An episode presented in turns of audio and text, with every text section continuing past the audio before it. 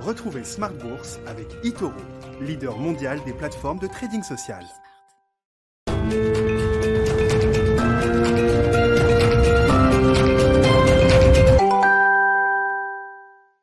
Bienvenue dans Smart Bourse, votre double dose quotidienne de marché en direct sur Bismart chaque jour à la mi-journée, 12h30, 13h et la grande édition du soir, le grand digest de l'information économique, financière et boursière pendant une heure à partir de 18h30 au sommaire ce soir.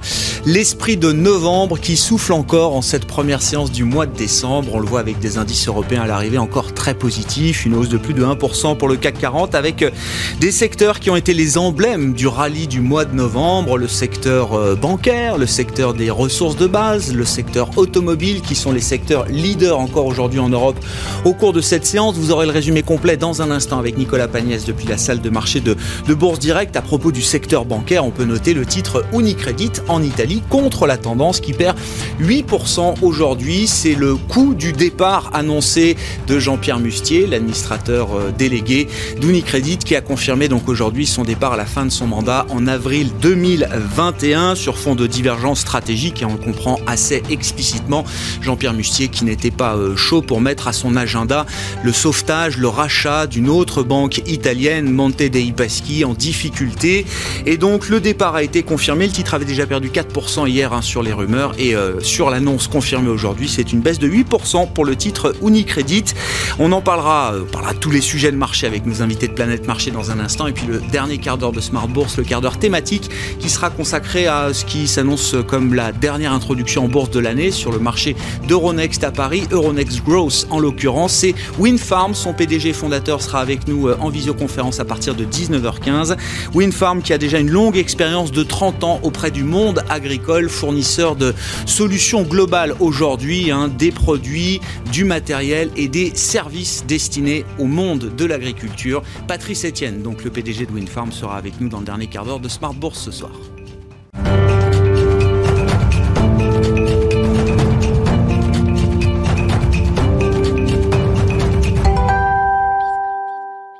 D'abord, un tour d'horizon euh, complet, résumé en quelques minutes de la séance du jour en Europe notamment, avec Nicolas Pagnès depuis la salle de marché de Bourse Direct. Le CAC 40 clôture la première séance du mois de décembre dans le vert. L'indice parisien gagne 1,14% à 5581 points dans un volume d'échange légèrement inférieur à 4 milliards d'euros. Les investisseurs accueillent favorablement les demandes d'autorisation d'urgence formulées par Pfizer et Moderna auprès des autorités sanitaires européennes et américaines. Ces dernières doivent d'ailleurs se réunir et délibérer dans le courant du mois de décembre, ce qui laisse espérer aux autorités un début de distribution du vaccin dès janvier et, et aux investisseurs un retour à la normale rapide. L'avis de Jérôme Powell, le président de la Fed, est cependant légèrement différent. Celui-ci estime que les perspectives économiques restent extraordinairement incertaines. Auditionné aujourd'hui par le Sénat, il a transmis son discours en avance aux sénateurs. Il pointe le défi pour les prochains mois que représente la résurgence des infections à la Covid-19. Il insiste également sur l'importance des aides déployées dans le cadre du CARES Act, dont plusieurs n'ont pas été renouvelées par l'administration Trump à la fin de l'année. Jérôme Powell affirme également que la Fed fera appel à tous les outils à sa disposition pour soutenir l'économie, sans donner plus de détails pour le moment. Sur ce dernier point, il devrait tout de même avoir la tâche facilitée par Jeannette Yellen, dont la nomination au Trésor a été confirmée par Joe Biden, une nomination qui fait espérer aux investisseurs une harmonisation des politiques monétaires et budgétaires sur le sol américain. Les craintes de Jérôme Powell à court terme semblent en revanche justifiées alors que la pandémie continue sa progression, notamment aux États-Unis où la Californie réfléchit à des mesures de confinement pour limiter l'afflux de patients dans les hôpitaux. Sur le plan des statistiques à présent, les indices PMI traduisent une accélération de l'activité manufacturière en Chine à un rythme qu'elle n'avait pas connu depuis 10 ans. Le PMI manufacturier se hisse à 54,9 points. En zone euro, l'activité manufacturière a elle aussi continué sa croissance au mois de novembre, mais à un rythme plus calme qu'au mois d'octobre. Elle s'inscrit au-dessus des attentes à 53,8 points, soit un point de moins qu'au mois de septembre. En France, plus précisément, euh, l'indice PMI du secteur manufacturier était attendu en contraction à 49,1 points. Le recul est finalement moins fort que prévu et l'indice ressort à 49,6 points. Aux États-Unis, l'activité manufacturière ralentit. L'indice ISM baisse à 57,5 points en novembre contre 59,3 points au mois d'octobre. Et l'OCDE est de son côté optimiste pour l'année à venir grâce notamment au vaccin anti-Covid. Celle-ci évoque l'espoir d'un avenir meilleur avec un repli du PIB mondial non plus de 9 9,5% mais de 4,2% cette année. Ce même PIB mondial qui gagnerait cette fois-ci 4,2% à la fin 2021. Et l'inflation enfin recule de 0,3% en novembre au sein de la zone euro, ce qui laisse espérer de nouvelles mesures de la BCE de la part de plusieurs investisseurs.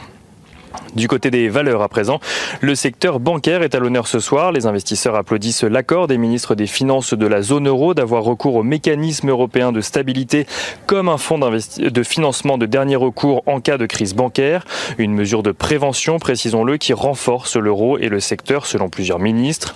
Ipsen, de son côté, présente sa feuille de route stratégique. Le groupe compte mettre l'accent sur l'innovation externe et vise un chiffre d'affaires avec un taux de croissance annuel en compris entre 2 et 5% entre 2020 et 2024. Et on regarde rapidement ce qui se passe du côté du pétrole qui recule pour se négocier juste au-dessus des 47 dollars ce soir alors que les membres de l'OPEP Plus ne sont toujours pas tombés d'accord sur les volumes de production à partir de janvier. Et on finit avec l'agenda de demain. Demain, les investisseurs pourront prendre connaissance de l'enquête ADP sur les créations d'emplois dans le secteur privé aux États-Unis au mois de novembre, mais aussi du livre beige de la Fed. Côté entreprise, Manutan International présentera ses résultats annuels. Nicolas Pagnès avec nous en fil rouge tout au long de la journée sur Bismarck depuis la salle de marché de Bourse Directe.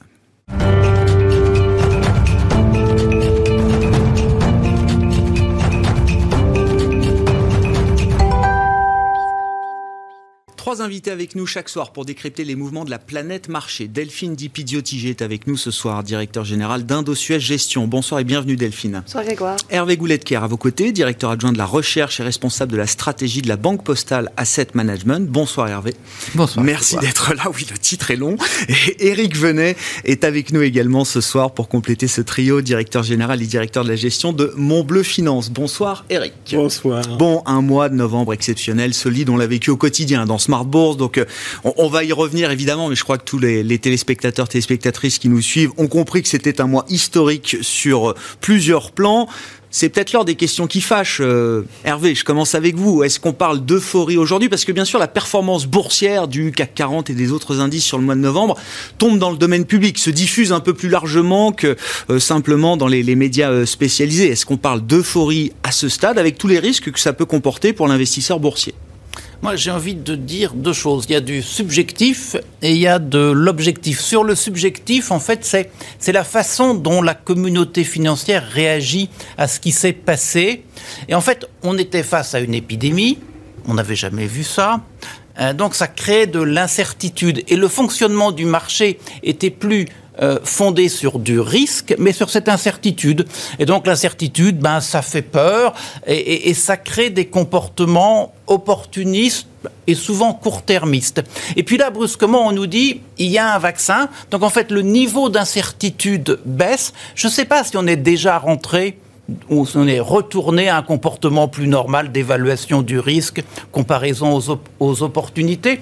Mais je pense que l'incertitude baisse, et ça, je dirais que mécaniquement, ça crée une euphorie, une envie de voir plus loin, et donc, euh, dans le sillage, les actifs risqués reprennent. Mais je crois qu'on est dans une phase de transition, et, je ne parierai pas sur le maintien de ces comportements. Sur l'objectif, ben, on voit bien que on est en fait dans un monde ternaire. Il y a trois temps. Il y a le premier temps, maintenant, le début de l'année prochaine, ça va pas être terrible on le sait, parce que l'épidémie, la deuxième vague n'est pas finie. Il y a un deuxième temps où on rattrapera ce qu'on n'a pas connu maintenant, et puis il y aura le vaccin. Donc ce deuxième temps doit être porteur en termes économiques, en termes de confiance. Et puis il y a un troisième temps. Le troisième temps, c'est au-delà du rattrapage, comment cette épidémie a modifié le fonctionnement de l'économie, a modifié les comportements. Et on voit bien que le marché, il regarde le deuxième temps. Et, en fait, tout ce qui est moins sympa, il le laisse de côté. Mais le moins sympa, à certains moments, finira peut-être par réapparaître. Et donc, vous dites les comportements ne vont pas, ne vont pas se reproduire ou se poursuivre, en tout cas ce, ce rythme-là. On, on va rentrer dans une phase de marché un peu différente de ce point de vue-là je pense qu'on sera bien obligé de euh, regarder le calendrier tel qu'il est, avec euh, les bons jours et les jours plus mauvais. Et, mais, aujourd'hui, voilà quoi, c'est l'incertitude qui baisse. On focalise mm. sur ce qui est bien tant mieux, tant mieux, voilà, pour l'épargnant. Mais, mais moi, je crains que ça ne soit pas durable et donc euh, il faut regarder cela avec la prudence qui s'impose. Bon, Eric Venet, sur, sur, sur la question de l'euphorie, encore une fois, hein, c'est vrai que c'est une performance boursière, là, je disais qu'il tombe dans le domaine public, qui devient une information grand public. Et bon, généralement, c'est toujours des, des, petits signaux, peut-être, de, de, surchauffe de marché. Sauf que lorsqu'on utilise le mot euphorie, déjà, il y a un biais. Et, euh, et, quand on entend plus 20, pour moi, c'est pas plus 20. C'est plus 10 et plus 10. En fait, on était à 4950 pendant des mois, où le scénario, c'était, bon, on est en crise sanitaire, euh, quand on descendait, c'est parce qu'on est, est-ce que l'économie va suivre? Et puis on est rassuré parce que l'économie suit. On était là. Et puis d'un seul coup, on a eu des problèmes à la fois sur les élections américaines qui, euh, qui fait un problème d'incertitude. Et euh, on a eu l'aggravation de la crise sanitaire, reconfinement, moi-même premier, on ne pourra jamais se reconfiner. Et puis aggravation aux États-Unis. Donc là, vous perdez 10% on revient à 10%, c'est-à-dire que finalement, bah, aux États-Unis, ça se passe relativement bien. La crise sanitaire aux États-Unis, certes, mais les, chiffres américains continuent de, se porter à peu près correctement. L'impact économique n'est pas aussi important que ce qu'on pouvait imaginer, malgré une tension sanitaire très forte aujourd'hui aux États-Unis. On va être à plus de 100 000 cas euh, hospitalisés oui, mais bon, pour aux États-Unis. Euh, c'était un, problème euh, sanitaire, mais bon, ça ne l'était pas. Et puis 10% supplémentaires parce qu'on changeait d'horizon on n'était plus dans une crise sanitaire ou avec de l'incertitude, avec des stop and go sur le, sur le virus, mais effectivement, comme dit M. Goulacker, c'est que là, on a une fin. C'est-à-dire qu'on sait que ce scénario va arrêter. Donc, ça mérite 10% supplémentaires. Donc, c'est pas fois 20. C'est le, le, le marché, c'est pas juste plus 20. Il faut, il faut regarder ce qui s'est passé avant pour comprendre. C'est plus 10 plus par 10 rapport et plus 10. au scénario qu'on s'est promené pendant des mois et des mois. C'est-à-dire, est-ce que il y avait des peu plus craintifs, l'économie va pas s'en sortir. Oui, elle s'en sort ou elle s'en sort pas. Est-ce que le sanitaire. Voilà, on en était là. Et là, on mérite un créneau supplémentaire. Donc pour moi, on est à l'équilibre. Et on est juste euh, dans un scénario aujourd'hui qui me paraît correct parce qu'on est dans un, nouvel, nouvel scénario, c'est-à-dire, eh bien, la fin. On sait qu'il y a la fin. Après, on sait qu'il y aura des, des, hauts et des bas à l'intérieur, comme de M. Welker. Voilà, mais c'est tout. Comment jouer ce, nouveau scénario? On s'interrogera là-dessus, mais hein? encore une fois, sur ce tour de table avec vous, euh, Delphine Dipizio-Tigé, sur le, le, niveau d'euphorie de marché, ou, à l'inverse, peut-être intéressant de s'interroger sur le niveau de pessimisme encore, peut-être, de certains euh, investisseurs. Oui, il y a plein, en effet, il y a plein de, choses qui entrent en, ligne de compte dans le marché. Euh, et notamment, on a toujours tendance à sous-estimer la partie psychologique et déjà du, de, l'investisseur et puis aussi du consommateur. On l'a vu, euh, ce qui est assez intéressant, c'est euh, tout ce qu'on n'a pas finalement anticipé avec cette élection de M. Trump qui s'était passée évidemment il, y a, il, 4 ans. Hmm.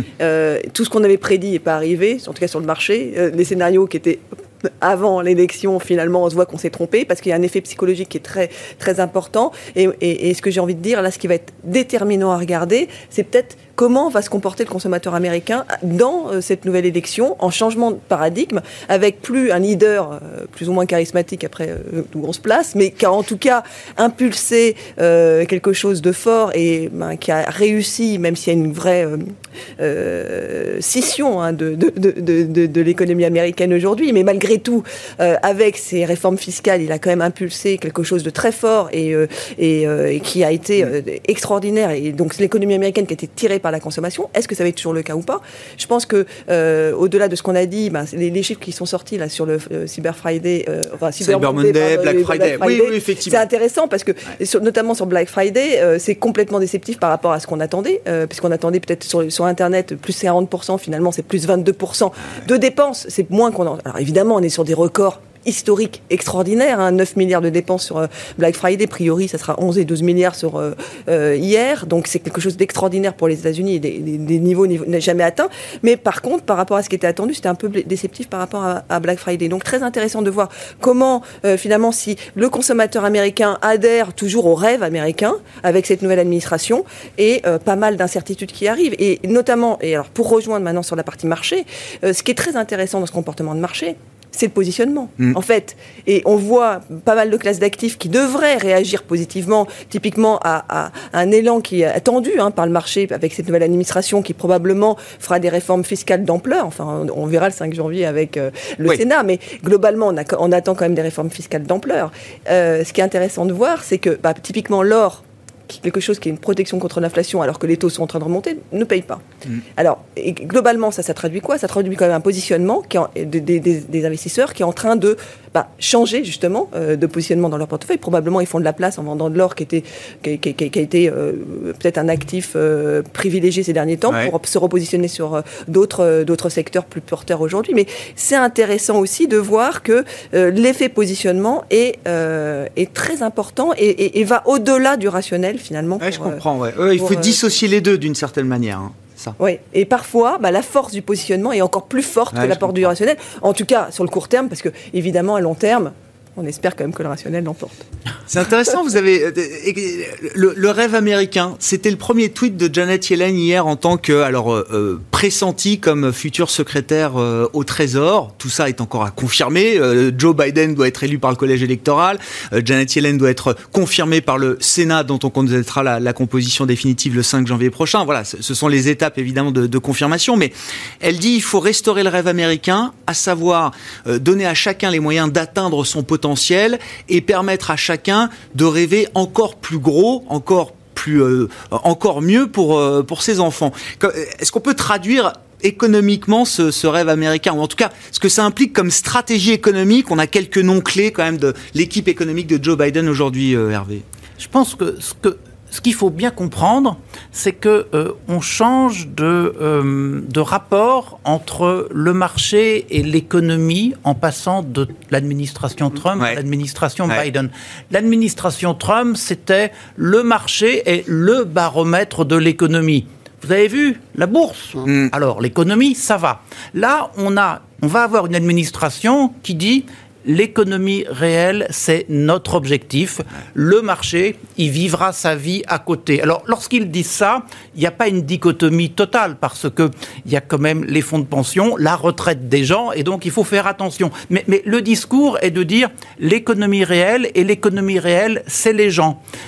Et donc, ce c'est les gens, ça veut dire que c'est l'économie du travail qui compte. Et d'ailleurs, Madame Yellen, alors, elle a été présidente de la Fed et donc elle a une expérience incroyable. Elle a été chef économiste à la Maison Blanche, mais Initialement, c'est une économiste du travail. Mm. Et euh, le nouveau chef économiste de la Maison Blanche est une économiste du travail. Donc on voit bien que la question centrale, c'est comment faire pour maximiser le marché du travail au point que enfin les salaires puissent accélérer? Et quand on voit euh, Powell, la Fed, avant que l'on sache que Biden gagnerait, que Yellen serait nommé au Trésor, on, voyait bien tout de même que euh, la la fonction de distribution de la politique économique était mise en avant par Powell. Il disait euh, notre objectif, au-delà de l'inflation, c'est maximiser le marché du travail, augmenter les salaires, réduire les inégalités. Mhm. Donc je crois qu'il faut bien que le marché comprenne cela. Euh, vous parliez de l'histoire de la fiscalité qui avait dopé, c'est vrai, les grosses entreprises, les investisseurs, avec euh, Trump avec Biden, on va entrer dans une autre logique, même si le Parti démocrate va pas être à même de euh, décliner son programme assez marqué à gauche. Je pense que la question marché du travail, inégalité est sur la table aujourd'hui et, on verra bien ce que ça veut dire euh, pour nos métiers à nous. Mais euh, on n'est plus dans l'ère Trump. Et, ça veut dire qu'il y a un moment qu'il y a une friction quand même entre l'objectif Main Street versus la performance de, Wall Street. Parce que là, pour l'instant, Wall Street achète l'idée que de toute façon, il y aura du budgétaire, même s'il y a quelques hausses d'impôts ici et là, il y aura du budgétaire. Et sinon, il y aura un minimum du monétaire avec euh, la Fed. Et donc, le marché euh, continue de s'emballer sur ces, sur ces idées-là. Alors, moi, Très, très, simplement, je vais dire qu'aujourd'hui, avoir des euh, discours éthiques, c'est facile. Il faut donc mieux les avoir aujourd'hui. Après, il y aura une confrontation à la réalité. La politique économique américaine n'ira pas entièrement contre Wall Street. Ça, c'est c'est clair. Vous vouliez réagir, Oui, Delphine, et puis euh, Eric, bien juste, sûr. Juste euh, par rapport à ce que vous disiez, c'est vrai qu'il y a l'humain, euh, clairement, il, il mise sur l'humain euh, sur cette nouvelle administration. Malgré tout, euh, on peut quand même mettre euh, au crédit de M. Trump que le taux de chômage était descendu sur un niveau jamais atteint et peut-être qu'on ne retrouvera jamais ce niveau euh, avec des changements structurels qui sont en train d'être mis en, en place, clairement. Et puis d'autre part, euh, juste avant la pandémie, on avait euh, une accélération des salaires les- des, des gens les, les- enfin, des C'est salaires les plus, les- les plus bas, hein, à raison. 4,7%, il me semble, qui était jamais, euh, enfin, qui, qui- qui remonte, euh, je ne sais pas à quelle, quelle époque il fallait remonter pour euh, voir ces accélérations de salaire. Donc finalement, on a quand même une- cette frange de, population les Ah ouais. moins aisées. Il y a eu un impact économique qui a- réel qui a quand eu même. quand même Ouais. un, un impact. Mmh. D'ailleurs, ça a sûr. été, c'était ça qui était très euh, symptomatique sur ce vote final où on attendait une vague bleue énorme d'après les sondages qu'on n'a pas eu parce qu'il y a des gens quand même qui se sont retrouvés, enfin j'imagine, sur la- avec cette euh, administration Trump. Bon, vos commentaires, Eric, sur alors le, le paradigme américain, ce que ça implique pour l'investisseur, et puis un peu plus concrètement encore, hein, qu'est-ce qu'on fait maintenant mm. dans les portefeuilles? Mais c'est lié. Euh, en fait, je pense que maintenant, il faut apaiser la société américaine. Alors, effectivement, euh, tout ce que vous dites est juste d'un point de vue euh, finance, euh, finance, sauf qu'on avait un problème sociétal, ça c'était clair. Et on l'a aux États-Unis, mais là aussi au, au- au niveau des relations euh, entre, entre les partenaires, le multi, ce que j'appelle le multilatéralisme. Et en fait, pour moi, la, la prochaine phase de hausse, puisque vous allez me le poser, voir, c'est ça, c'est la sortie de crise, comment on va, on va gérer la sortie Ouais. de crise? Pour moi, aujourd'hui, on achète, on achète la bonne volonté de Biden, la bonne volonté de- d'apaiser euh, à la fois la société américaine et à la fois les relations internationales euh, économiques. Et maintenant, c'est comment on va sortir. Et le- la première étape, c'est comment va se distribuer le vaccin. Pour moi, c'est... Enfin, Bien sûr, pas Oui, c'est une crise sanitaire. hein, le président euh, Macron l'a on expliqué au Ouais, ouais. G20. Euh, c'est important parce que à partir du moment où euh, on arrivera à, à donner des signes qu'on n'est plus dans l'ère Trump où c'est euh, chacun pour soi et c'est celui qui parle le plus fort, bon, même si c'est un peu exagéré, si on a une certaine coopération. Et à ce moment-là, pour moi, je rajoute 10% sur, euh, sur les indices. Et- je change de scénario. oui, non, mais voilà. Je... Mais euh, ah, euh, Biden est à ce point l'anti-Trump, vous pensez, euh, Eric? Ah, Je sais pas, mais en tout cas, euh, de, il y a- on change, on change d'air. Si, si ça ne l'est pas, alors on ne mérite pas plus que ce qu'on veut aujourd'hui en d'accord, je voilà. comprends. Bon, je- je- J'ajoute 10% si on, on sort avec un- une amélioration dans le, le multilatéralisme et si on, on fait en sorte que euh, la société, se, en dehors de, euh, des, des BPA euh, qu'on regarde, euh, s'améliore. Bon, euh, d'inégalité est quand même fondamental pour moi. Un mot de l'Europe, peut-être euh, au passage. Alors, euh, l'Europe, euh, voilà, c'est ça. Hum les, les États membres sont devenus euh, plus solidaires à travers Oui. cette crise euh, pandémique. Bon, est-ce que si euh, l'étau sanitaire se dessert, si euh, l'économie reprend ses droits de manière un peu plus autonome, euh, Vous normale venir. Ben oui, non, mais c'est. Bon, Est-ce qu'on risque à nouveau de. Non, il n'y aura pas de retour en arrière. Non, non, il n'y aura pas de retour en arrière. C'est solide. Ce qu'on a créé ah comme oui, solidarité, oui, là, c'est solide. Pour moi, Il y, a toujours seule... des, il y a toujours des tensions, des crispations qui émergent Mhm. ici et là. hein, Alors, mais- je mets un bémol, c'est qui va succéder à Mme Merkel? Au printemps. Ouais, automne Parce que 2021. C'est ça, le fondamental. Tant que Mme Merkel est là, le- l'esprit sera là. Non, non, mais l'esprit, parce que c'est pas encore euh, le plan de relance, il n'est pas encore signé. Enfin, pour l'instant, c'est des impulsions politiques. Même si on a fait des pas fantastiques, on n'aurait jamais, j'aurais jamais pensé qu'on allait le faire. À aujourd'hui, la continuation, euh, voilà. Mais pour moi, c'est le seul bémol qui me fera euh, peut-être euh, me, me modérer dans Dans votre enthousiasme, dans votre enthousiasme du moment. Non, non, mais je veux pas casser l'optimisme de personne, évidemment. sur sur l'Europe, euh, Hervé, Delphine, effectivement. Alors, un grand pas en avant dans la, la- la solidarité. On a vu encore la réforme du mécanisme européen de solidarité euh, euh, ces, ces dernières heures avec l'Eurogroupe, euh, qui pourra être utilisé comme fonds en cas de, de crise bancaire. Mais en même temps, on voit aussi la Pologne, euh, la Hongrie qui sont en train de remettre en cause peut-être une partie ou la manière dont l'accord euh, sur le plan de sauvetage euh, européen a été, euh, a été mis en place, négocié et signé par euh, les chefs d'État et de gouvernement en, en juillet dernier. Je sais pas, est-ce qu'à terme, on a là euh, des, des- des embryons de nouvelles crises européennes à travers cet effort de solidarité, euh, Delphine C'est un, c'est un sujet de moyen, long terme, Bah. toujours sur la table? C'est clair que c'est un sujet parce qu'on avait quasiment acheté euh, ce, ce- fonds de relance euh, acté et finalement on voit que c'est beaucoup plus difficile que prévu, Euh, même s'il y a des avancées, clairement. Je pense que déterminant à, à- horizon, d'ailleurs il y a une, date hein, qui est très importante, d'ailleurs qui qui peut-être sera finalement la fin de l'année, entre guillemets, pour les marchés, et puis importante parce qu'il y a plein d'événements qui arrivent cette date-là, c'est le 11, le 11 décembre, parce qu'il y a de nouveau ce sommet européen qui sera intéressant de voir s'ils arrivent à se mettre d'accord d'ici là. Bon, probablement, il y aura toujours. On voit que c'est quand même compliqué l'Europe.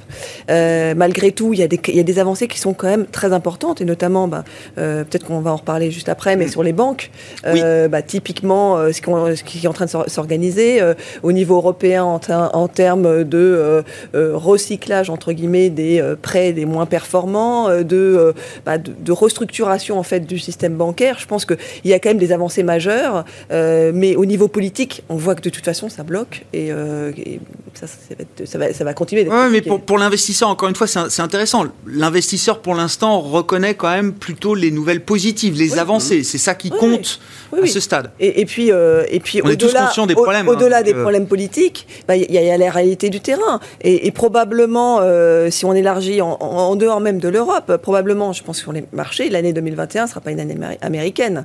Ce sera probablement ah. une année émergente et une année européenne.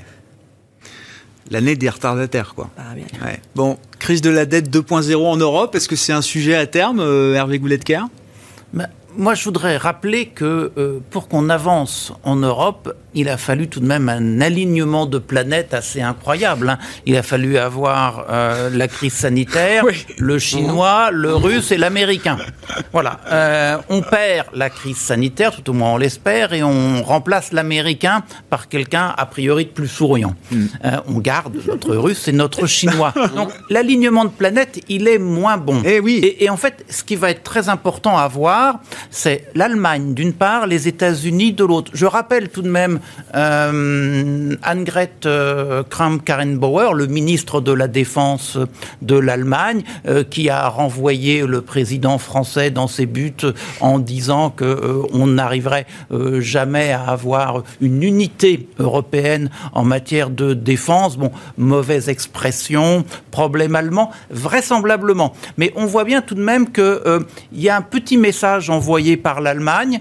ce qu'on a fait, c'est pas complètement encore inscrit dans le marbre, et c'est là où les élections euh, générales en Allemagne à l'automne prochain sont importantes. Et puis on va bien voir la position des États-Unis, qui évidemment ont repéré cela. Est-ce qu'ils veulent une Europe forte, un partenaire puissant face à eux? Et dans ce cas-là, ils vont pousser à l'intégration Ou est-ce qu'ils disent, oulala, là là, on n'est pas très bien nous autres si on divise pour régner, c'est pas plus mal. Donc en fait, Biden où l'administration Biden a un rôle important. Il faut remarquer que le secrétaire d'État américain, le futur, le nominé, Anthony euh, est un francophone qui a vécu partiellement à Paris. Et donc, il y a peut-être une image euh, plus euh, intégrationniste de l'Europe. Nous verrons. Vous n'allez pas me dire que vous avez la naïveté de croire que parce qu'il est francophone, tout ira pour le mieux dans le meilleur des mondes entre Washington, Paris et Bruxelles. Je pense, je pense, que les langues, les langues si ça participe de la culture et la culture, ça participe du regard qu'on jette sur les choses. Et donc, euh, il y a une sensibilité européenne que ce monsieur a sans doute. Et donc voilà. Très bien. On peut espérer. Très bien. C'est ce qu'on achète. J'achète. Oui, oui, j'allais dire j'achète, mais euh, tout le monde l'achète visiblement euh, aujourd'hui. Qu'est-ce qu'on fait dans les portefeuilles? Comment Qu'est-ce qu'on change? Qu'est-ce qu'on change pas? Encore une fois, à l'issue d'un mois de novembre qui a été effectivement exceptionnel, est-ce qu'on a envie de surfer sur les tendances de ce mois de novembre pendant encore quelques temps? Et puis dans une logique un peu plus moyen-long terme, là pour 2021, qu'est-ce que c'est que les, convictions fortes qu'on a envie de mettre en place dans les, portefeuilles en termes d'investissement, Delphine on parlerait juste des, principaux mouvements, mais il y a toujours derrière les tendances séculaires qu'on garde évidemment dans les portefeuilles. Euh, mais euh, c'est vrai que Là, et c'est pas nouveau, nous on a vraiment, pour le coup, euh, tourné les portefeuilles peut-être un peu trop en amont, mais bon, quoi qu'à à, force de moyenner, euh, finalement. Il y a un mois, on parlait des banques avec vous. Hein. Vous étiez positif, c'était pas encore parti, mais euh, le vrai, le vrai tournant. Et là, là vraiment, ah quelque part, on a, on s'est bien positionné. C'était juste avant l'élection américaine, donc avec, mm. en profitant cette baisse de marché de fin, de fin octobre, de justement travailler sur cette potentielle rotation euh, sectorielle qui s'est matérialisée beaucoup plus rapidement que ce qu'on avait euh, anticipé, hein, parce que quand on voit certaines banques euh, qui ont pris 50% en un mois, forcément, c'est quand même extraordinaire. Elles perdent encore 20 ou 30% depuis le 1er janvier. Hein, voilà. Donc il y a encore du potentiel. Oui, oui. Ah, bah.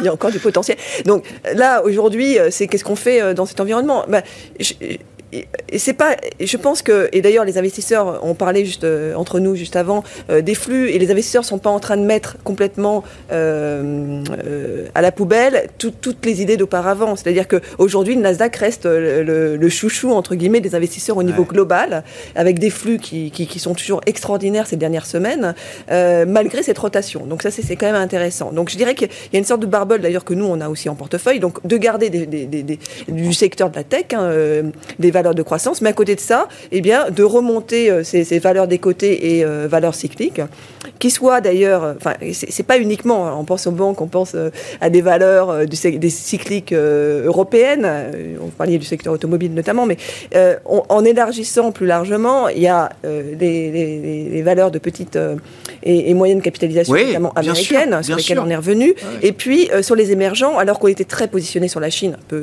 consensuel, hein, c'est sur cette année 2020, euh, on a vraiment repositionné les portefeuilles sur de l'Amérique latine et de l'ASEAN.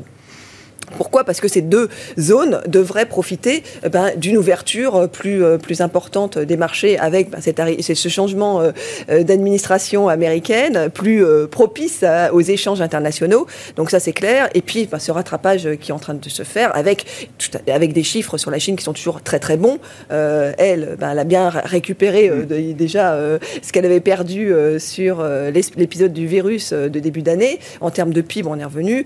Nous, il faudra un petit peu plus de temps, j'imagine. Oui. Donc, on va attendre Ah euh, la fin de l'année prochaine, on espère.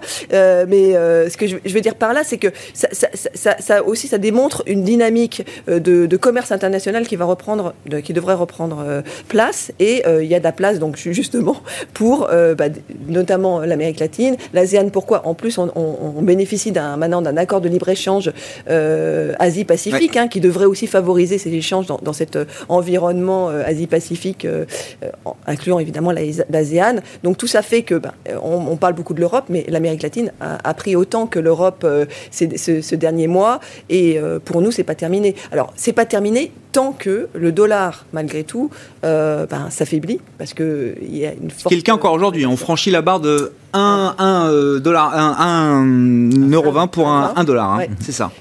Voilà, donc tant qu'on est quand même dans cette dynamique où le dollar s'affaiblit contre toute autre devise, et notamment bah, les devises émergentes, c'est très très positif. Euh, et, et- et tant qu'on est un peu dans cet environnement plutôt porteur, je dirais, euh, ça, devrait, ça devrait être plutôt, plutôt, plutôt euh, quelque chose qui devrait continuer, quelles que soient d'ailleurs les élections euh, enfin, du Sénat américain le, 5, le 5 janvier, le résultat. Et, et le- l'euro-dollar, enfin à plus de 1,20, d'accord. Donc le dollar se déprécie, c'est bon pour le reste du monde. Pour l'Europe en particulier, ça, ça peut être un vent contraire important à un moment. À un moment donné, ça arrive, c'est c'est toujours Ouais. un vent contraire. mais, après, le- savoir le, vrai niveau, ça on le sait toujours qu'après. Euh, non, le tout, c'est qu'il faut qu'à un moment donné, ça se stabilise. C'est que comme, comme, comme tout actif, quand ça va trop vite, euh, c'est La déstabilisant. C'est déstabilisant et, et- c'est et c'est mauvais pour le marché. Donc il faudrait dans, que ces détériorations du dollar, entre guillemets, cette dépréciation du dollar, elle continue, mais qu'elle ne s'accélère pas. C'est tout. Hmm. Et là, ça serait euh, pas, pas négatif pour l'Europe. Bon, Eric Venet chez Montbleu Finance, conviction de marché, stratégie d'investissement, là, dans ce contexte peut-être euh, nouveau, nouveau cycle, nous disent certains. Bah, si, si on reprenait ma grille de lecture, euh, c'est simple. C'est-à-dire qu'en fait, euh, ben, vous prenez. Il y a, il y a deux choses. La psychologie du marché et euh, le scénario qui change. Le scénario qui change. Donc ça veut dire que tout. Puisque pour nous, la, la crise sanitaire a une fin, voilà, je ne dis pas qu'elle est finie, a une fin. On regarde euh, les, les- les boîtes qui ont qui vont survivre et donc euh, qui vont qui vont avoir ce nouveau nouvel environnement pour eux. Et puis euh, vous regardez la psychologie aussi euh, du marché. Un exemple, la première fois que je suis venu il y a, il y a trois mois, c'est euh, Zoom. J'arrive et superbe résultat canon. Et Zoom prend, je ne sais plus, mais bon. Aujourd'hui, non plus. Aujourd'hui, Zoom annonce des résultats Ouais. encore explosifs Ouais. et moins 13. Simplement parce que ces valeurs qui étaient euh, des, des- des- des valeurs à jouer parce que dans un environnement euh, de sanit une crise sanitaire, vous avez des superbes résultats, sauf que ben, ça va changer, puisque même si euh, vous continuez à avoir des résultats, l'épargnant, enfin l'investisseur, ne, ne n'a plus besoin d'aller là-dessus, puisqu'il a autre chose à faire. Il y a première chose. Ouais, ouais. Et deuxième chose, donc du coup, vous regardez ce qui, est, euh, ce qui a souffert. Pour le moi, la première chose, c'est ce qui, ce qui a souffert. En fait. Donc, mon, donc mon, mon secteur d'investissement aujourd'hui, c'est ce qui a souffert. D'accord. J'ai pas grand-chose à gagner. Et c'est là euh, qu'il faut travailler. Bien sûr. Oui, là, là, il y a un vrai boulot. C'est-à-dire, est-ce que par rapport à l'environnement que vous avez, que vous comme hypothèse, est-ce que euh, c'est sous-côté ou pas? Mais avec l'idée, parce que euh, certains des secteurs qui ont souffert pendant la pandémie, il faut peut-être faire Mmh. un peu de discrimination, étaient déjà des secteurs déprimés avant la, la pandémie. C'est-à-dire, l'idée, c'est Mmh. le retour à la, à la normale jusqu'où? En termes de valorisation, en termes de cours de bourse, de prix de marché. Si vous ajoutez à ça qu'il y a une course de flux, c'est-à-dire que tous Ouais. les gérants qui sont pas, Ouais. qui ont, qui ont, qui ont loupé le- la hausse, euh, c'est plus facile de gagner, euh, de rattraper avec des, des valeurs à fort bêta comme par définition et de suivre le marché euh, quand vous avez un crédit agricole qui prend 5%, enfin, au- Mhm. plutôt que euh, enfin, un, un Legrand qui fait rien puis euh, parce que euh, y a un consensus là-dessus. Donc c'est les deux. C'est-à-dire que c'est à la fois un problème de rattrapage, je dis bien jusqu'à la fin de l'année, parce qu'après, au début d'année, on se posera une question maintenant, et quid maintenant, en fait, voilà. Mais jusqu'à la fin de l'année, c'est ça. Vous avez un effet de rattrapage euh, pour un... L'élan, ça y est, le, le tempo, le rythme, Voilà. là, est donné, quoi. Et, pour- et donc, après, en début d'année, pour moi, ça sera euh, la sortie, comment on sort de, euh, de je cette comprends. crise. Voilà. Ouais. Donc, c'est les petites valeurs et européennes.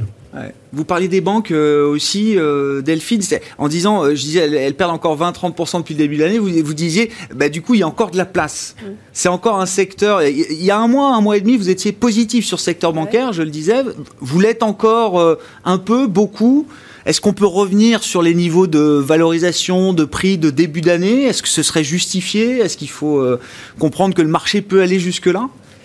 Oui, bah, la, vraie question, c'est de se dire est-ce que euh, finalement euh, on peut imaginer un futur sans, banque en fait? Est-ce que la banque peut être complètement disruptée? Parce que on, est arrivé sur des valorisations qui étaient complètement tellement basses au final que finalement le marché est en train de se dire est-ce que on peut vivre sans? Aujourd'hui, ça paraît quand même difficile probablement qu'il y a, euh, bah, évidemment il y a tout un, mouvement qui est en train de se, faire, mais les banques sont aussi euh, en train de se transformer. euh, il y a une transformation digitale, donc il y a, un accompagnement aussi des banques. Donc tout ça, ce que je veux dire par là, c'est que on a besoin des banques en Europe.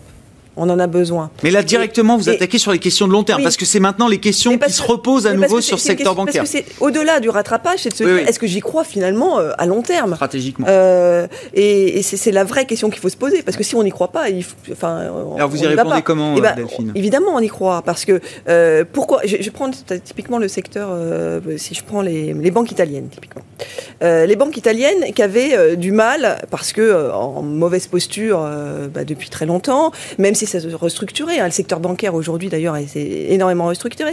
On, a- on voit qu'elles avaient du mal notamment à prêter, mais même en dehors de cette crise, euh, à, à l'économie locale. Donc qu'est-ce qui s'est passé? C'est que évidemment il y a, il y a tout, euh, tout ce qui est euh, dette privée et, euh, et puis euh, et puis aussi private equity qui s'est pas mal développé parce que finalement les banques prêtaient soit à très court terme ou soit à, tr- à très long terme en particulier pour mais elles ne prêtaient pas aux entreprises parce qu'elles n'avaient pas la capacité de le faire. Donc on- le marché trouve toujours un moyen finalement Un financement alternatif qui s'est mis en place, pour pas dire shadow banking, mais un financement différent. Mais, mais qui était pas, qui, qui est pas complètement efficient aujourd'hui.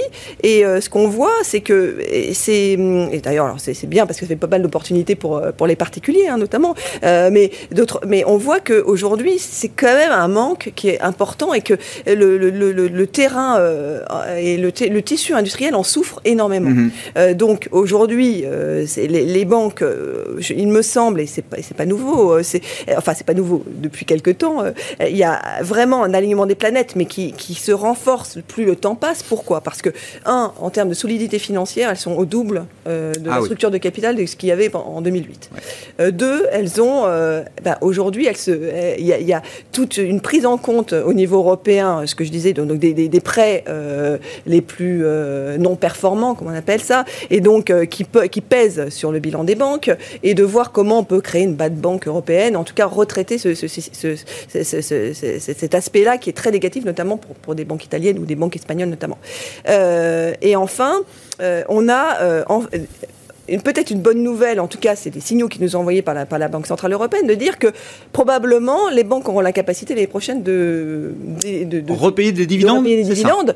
Évidemment, si elles Au en moins en trouvent la capacité. euh, Ouais, euh, les marges de manœuvre pour le faire. Bien sûr. Donc, malgré, donc là, aujourd'hui, on a quand même Ouais. un secteur bancaire qui est très bien, euh, euh, complètement nettoyé, qui est en plus en restructuration, parce que vous voyez qu'il y a pas mal de aujourd'hui de rapprochements euh, entre banques qui se fait au niveau européen. Encore une fois, on a un, on a un système européen, et c'est pas la première fois qu'on en discute ensemble, mais qui est très morcelé quand on compare à- Mm. avec les États-Unis. Encore une fois, quand- juste pour vous donner une image, le secteur européen, c'est tout compris si on prend le CETIC 7E, donc c'est-à-dire le, le- Le stock, l'indice sectoriel des banques de la zone euro.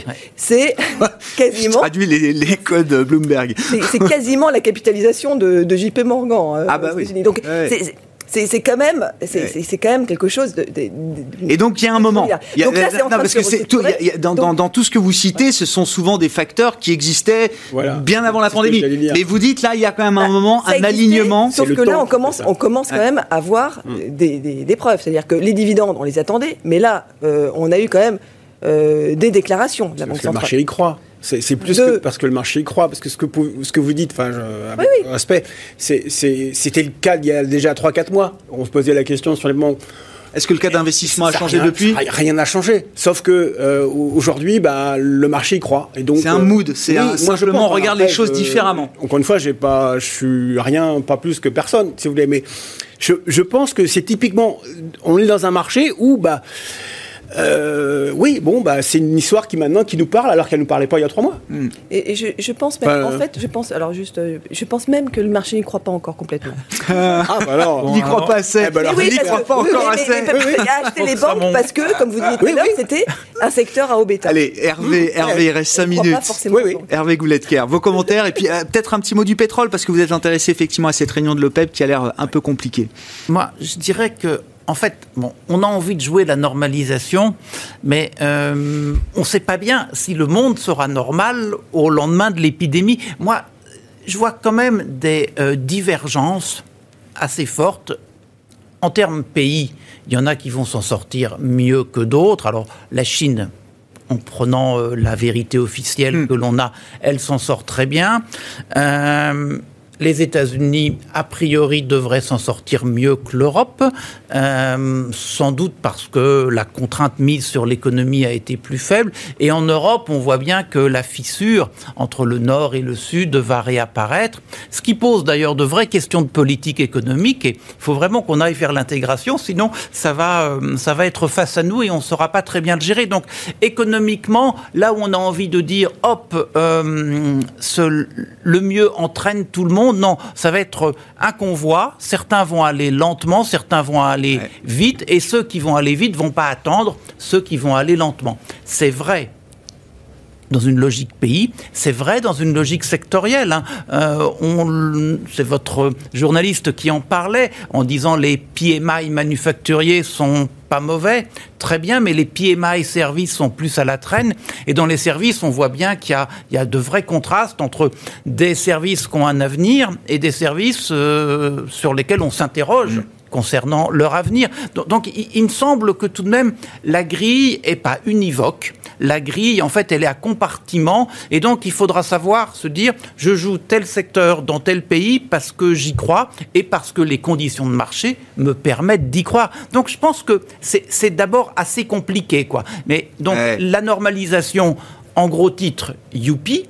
Mais en fait, d'abord, Ouais. normalisation pour combien de temps? Parce qu'il y a un moment, on va se dire, c'est plus compliqué qu'on ne le disait. Et c'est là où on va revoir notre copie. Et, et je pense que voilà, il y a un kaléidoscope de la copie qu'il faudra savoir étudier. Le, le pétrole, moi je trouve que c'est intéressant le pétrole Ben parce oui. que ce que disent les gens de l'OPEP ou de l'OPEP+, à mon avis, quoi, la question qu'ils posent, c'est la bonne. Il y a ceux qui disent « Ouh là là, ça va aller mieux demain, c'est pas la peine qu'on continue de restreindre l'offre parce que ça va aller mieux. Alimentons le marché. Et oui. Et il y a ceux qui disent Ouh là là, soyons prudents, euh, le court terme reste compliqué et donc faut qu'on continue de restreindre l'offre, sinon les prix vont s'effondrer. Mais je pense qu'ils posent la bonne question et donc euh, au- au-delà de ce qu'ils vont faire, de ce qu'ils vont décider, je pense que l'angle d'attaque qu'ils ont, c'est le bon. Alors, si on est un peu méchant, on va dire euh, le cartel OPEP+, est instable, hein, comme tout cartel, et donc il y a aussi du comportemental là-dedans. Il y a de la lucidité,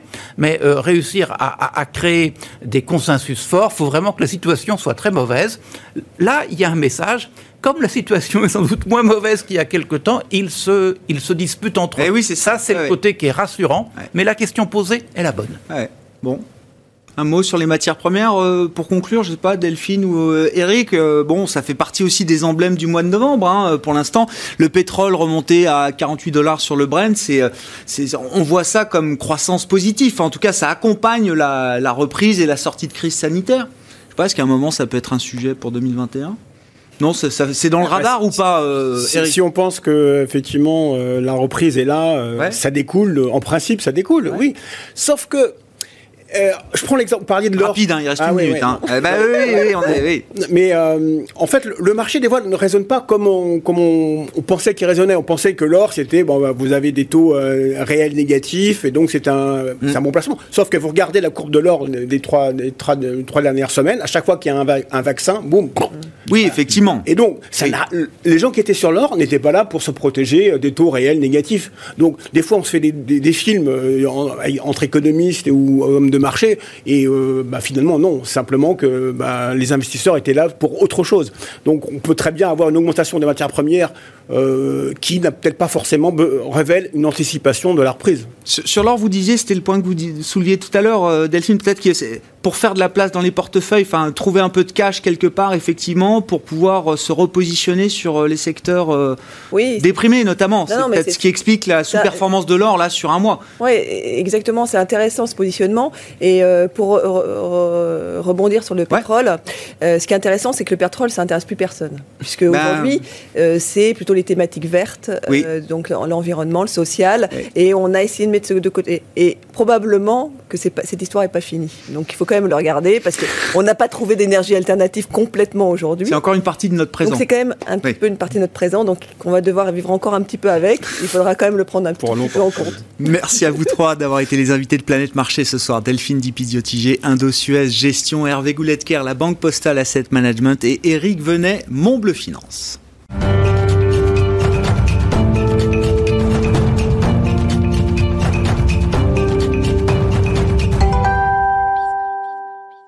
Le dernier quart d'heure de Smart Bourse chaque soir consacré à, un thème, un sujet de marché. Le sujet du jour, c'est l'introduction en bourse de Winfarm qui est euh, en bonne voie puisque la première cotation est prévue euh, la semaine prochaine, je crois, et son PDG fondateur, Patrice Etienne, est avec nous à distance en visioconférence. Patrice Etienne, bonjour. Merci beaucoup d'être euh, d'être avec nous en visioconférence, je le disais. Alors, Winfarm, c'est une histoire qui, qui existe depuis plus de 30 ans, implantée en Bretagne, je crois, Patrice Etienne. Vous allez nous, nous expliquer expliquer quelles sont les activités euh, derrière euh, euh, Winfarm aujourd'hui. Je le disais en présentation de l'émission tout à l'heure, c'est un fournisseur de solutions assez global finalement pour le monde agricole avec le canal digital. On parle de vente de produits, de matériel, mais aussi des solutions et des services pour l'ensemble du monde agricole aujourd'hui. Vous allez nous parler de votre stratégie, mais d'abord un mot de ces métiers effectivement que vous développez depuis 30 ans aujourd'hui, Monsieur Etienne.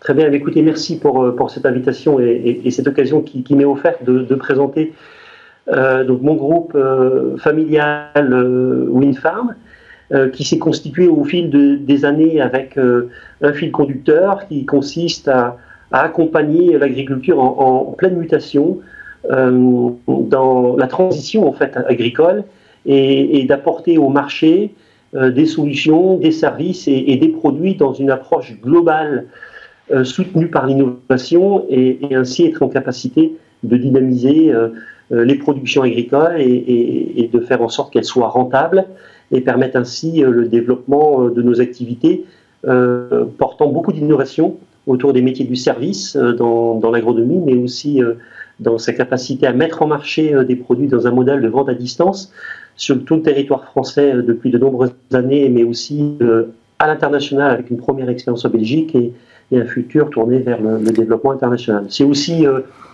dans tous les cas, une, formidable expérience euh, euh, qui consiste à, imaginer les enjeux de la filière agricole pour le futur et, de mettre à la disposition de, ces marchés en pleine évolution des solutions innovantes.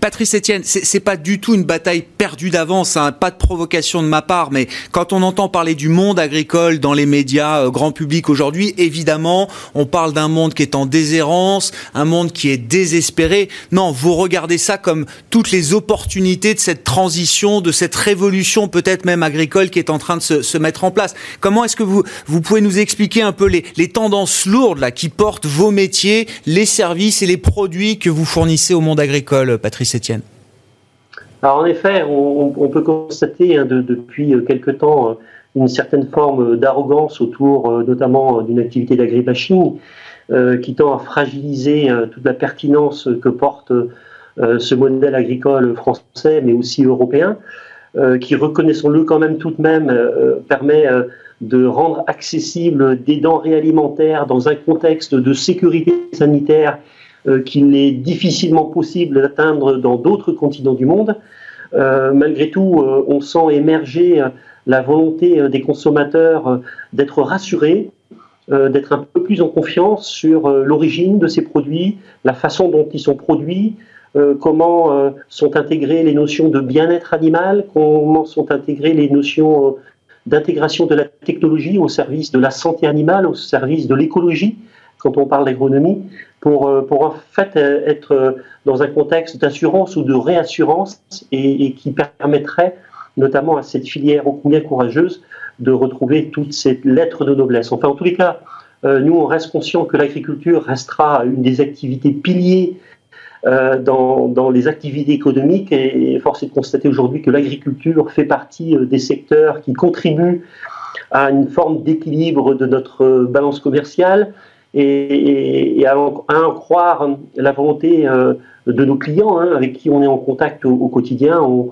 entrevoit encore de, belles possibilités de développement euh, portées par l'innovation, euh, notamment technologique. Hein. la, la, data est aujourd'hui au cœur des process de production, permet d'organiser, de piloter les productions végétales, permet aussi de piloter les productions animales pour être dans un contexte euh, à la fois rassurant euh, de productivité euh, organisée, mais aussi pour être en capacité à apporter au marché des denrées alimentaires qui, qui nous mettent en confiance en fait. Concrètement, en termes de, de business, comment est-ce que vous participez effectivement donc à cet écosystème, euh, Patrice Etienne, et quelles sont les ambitions que que vous affichez à travers cette mise en bourse là qui est en train de se faire? Je le disais, la première cotation aura lieu la la semaine prochaine. Je donne juste la mesure de ce que représente votre groupe aujourd'hui. C'est environ 100 millions d'euros de chiffre d'affaires. Vous voulez doubler euh, cette masse à horizon 2025, et je précise que depuis 30 ans, enfin, en tout cas, c'est une croissance qui est une croissance rentable, bien installée euh, aujourd'hui, avec une, une croissance croissance à deux chiffres que vous affichez sur, euh, sur l'année 2020. Euh, voilà, euh, pour plein de secteurs, c'est un exploit de sortir une croissance à deux chiffres. Concrètement, là, c'est quoi les, les parties de votre business que vous voulez développer avec la levée de fonds que vous allez faire entre 15 et 20 millions d'euros, Patrice Etienne? Très concrètement, les, les, compétences en, en, place dans, dans, ce groupe ont euh, tous cette, euh, cette capacité à, booster le, développement de, la distribution de, produits, de services euh, dans cette filière de l'agriculture, avec euh, une mise en relation à distance. Hein. On, a, on a été les premiers à, à, tester, à expérimenter et à développer la vente à distance dans la filière agricole, dans un contexte de marché où très globalement c'est la coopération agricole qui détenait hein, l'essentiel de cette activité de distribution qui a fait le choix euh, de rester centré sur une stratégie euh, de proximité physique euh, via un réseau très dense de libres services agricoles, via une présence très forte aussi de forces commerciales et de forces techniques en maillage des territoires. Nous, nous avons au contraire considéré que l'innovation et, la performance dans les systèmes d'exploitation pouvaient aussi s'entrevoir dans une relation à distance et, et profiter de l'émergence, on va dire, des technologies, notamment dans l'univers du digital, pour être en capacité, au travers de la collecte de données, de proposer des solutions de services et de produits en phase avec les attentes des différents systèmes d'exploitation et ainsi organiser un développement sur un rythme très soutenu puisque très globalement on est parti euh, d'un contexte où on était euh, complètement innovant euh, et aujourd'hui on devient un acteur reconnu dans, ce modèle de vente à distance puisqu'on on, peut également prétendre être le leader national, mais on a aussi toujours de l'ambition, à la fois en termes de pénétration, de prise de part de marché, notamment sur la coopération agricole sur le marché national, mais on s'est aussi rendu compte, au travers d'une première expérience à l'international en déployant des moyens sur la Belgique, que notre modèle de relations à distance et de valorisation d'innovation était aussi exportable sur d'autres territoires. Et c'est ce qui nous amène à, envisager euh, des croissances, notamment sur les Pays-Bas, dans la continuité assez logique de ce qui a été réalisé en Belgique, mais aussi euh, d'intégrer dans un second temps le territoire de l'Allemagne, qui reste euh, un pays assez moteur et, même en position de leader quand on parle de l'efficience de l'agriculture en Europe. cette croissance à deux chiffres hein, qui, nous soutient et qui nous, pousse vers le développement euh, doit rester un, trend euh, courant hein, dans notre développement et, qui va se retrouver activé hein, par euh, aussi quelques acquisitions donc de croissance externe hein, sur ces nouveaux territoires et, et, développer au travers de des investissements des pénétrations de ces nouveaux marchés de façon active et nous permettant ainsi de passer d'un statut de leader national dans la mise en marché de produits pour l'agriculture et plus particulièrement dans la cible de la polyculture élevage nationale, à un stade de leader européen euh, dans, les années qui viennent, avec une trajectoire, notamment passant par 2025, qui consiste à, doubler le, notre volume d'affaires dans un contexte de rentabilité qui a toujours été le nôtre et qui doit s'améliorer au fur et à mesure que les volumes vont grossir et ainsi euh, compresser notamment les coûts logistiques qui, est une force aujourd'hui dans le développement du, groupe, puisqu'on a fait le choix stratégique il y a quelques années d'intégrer euh, la logistique à notre modèle de distribution à distance et d'en faire euh, un, levier euh, très très important de développement. Merci beaucoup euh, Patrice Etienne, merci beaucoup de nous avoir présenté votre groupe Winfarm, hein, je le disais déjà plus de 30 ans d'existence donc sur le territoire français avec ses premières implantations euh, à l'international, en Europe évidemment autour de nous et, cette volonté d'expansion justement euh, à l'international avec des activités que vous voulez renforcer bien sûr en France. Et cette introduction en bourse qui sera pour vous un, levier financier important, je le disais puisque vous allez lever entre 15 et 20 millions d'euros avec cette opération de mise sur le marché assortie d'une augmentation de capital. Je crois qu'on est encore dans la, les derniers jours de la période de souscription. Euh, l'introduction en bourse se fera le 9 décembre prochain, si je dis pas de bêtises, euh, Patrice Etienne, sur les marchés d'Euronext Growth. Merci beaucoup d'avoir été avec nous euh, à distance. Patrice Etienne, PDG et fondateur de Winfarm, avec nous ce soir dans le dernier quart d'heure de Smart Bourse sur Bismart. un mot des marchés pour conclure, hein, pour vous rappeler que le CAC 40 et les marchés européens ont connu une belle première séance du mois de décembre. Alors ça nous donne une fenêtre de tir très favorable pour cette, cette introduction en bourse. On est vraiment dans une ambiance de marché très positive et on espère que l'introduction en bourse de Winfarm se passera bien la semaine prochaine. On se retrouve demain en direct à 12h30 comme chaque jour à la mi-journée sur l'antenne de Bismart pour Smart Bourse, l'édition de midi.